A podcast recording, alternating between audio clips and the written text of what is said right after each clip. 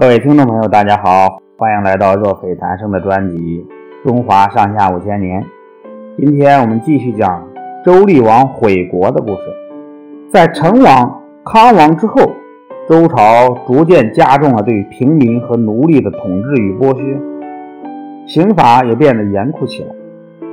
周厉王是周王朝第十代国君，是个十分残暴的君主。他继位后。对人民的压迫更加严酷了。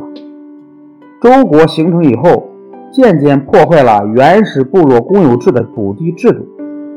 周朝初年，周天子又分封了七十多个诸侯国，把土地山林赏赐给各级贵族，国人可以进山采集果实、砍柴、打猎，在江河湖泊捕鱼。人们利用这些收入来填补生活上的不足。到了周厉王做国君，他宠信一个名叫荣夷公的大臣。荣夷公唆使他改变了原有制度，把原来公有的山林、江河、湖泊和贵族占有的土和贵族占有的山林土地收为国有，不准国人使用。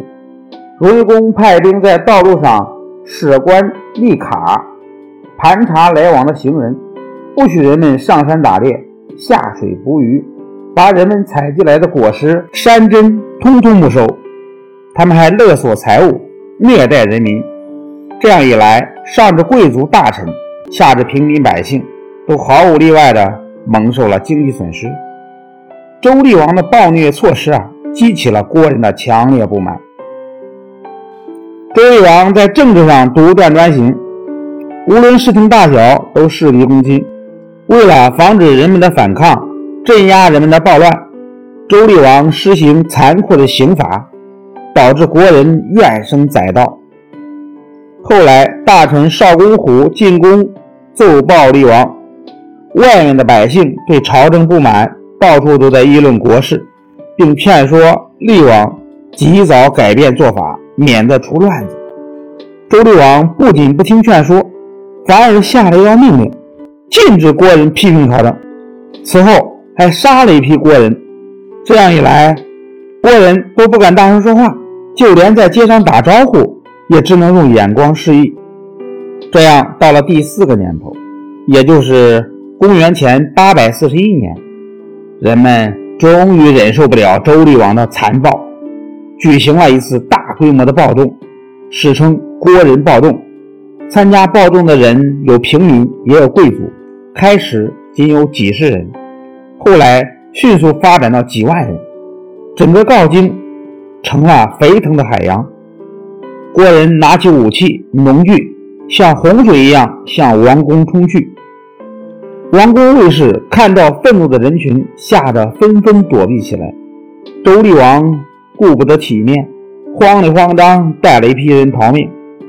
他一直逃到质地，才停了下来，总算保住了一条命。国人冲进王宫，烧毁了宫殿，搜遍了各个角落，也没找到周厉王。听说他的儿子竟躲在少公虎的家里，于是又围住少公虎的家。少公虎无法控制住人们愤怒的情绪。出于无奈，只好将自己的儿子冒充镜交给人们处死，这样才平息了这场规模巨大的暴动。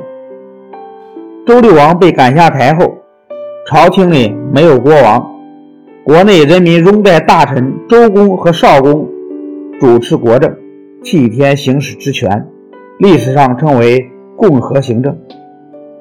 从共和元年，也就是公元前八百四十一年开始。我们国家的历史才有了确切的纪年。周厉王从这一年一直到共和十四年，一直待在质地，没敢回来，最后死在了那里。这次起义动摇了周王朝的统治，在起义者的打击下，周氏王权被大大的削弱了，诸侯对王室的立心倾向越来越大。后来，周厉王的儿子晋继位，也就是周宣王。此后，周王室虽然表面上仍维系着从前的制度，实际上已经外强中干。周王朝走在分崩离析的道路上，渐渐的衰落了。好的，朋友们，周厉王毁国的故事讲完了，我们下个故事再见。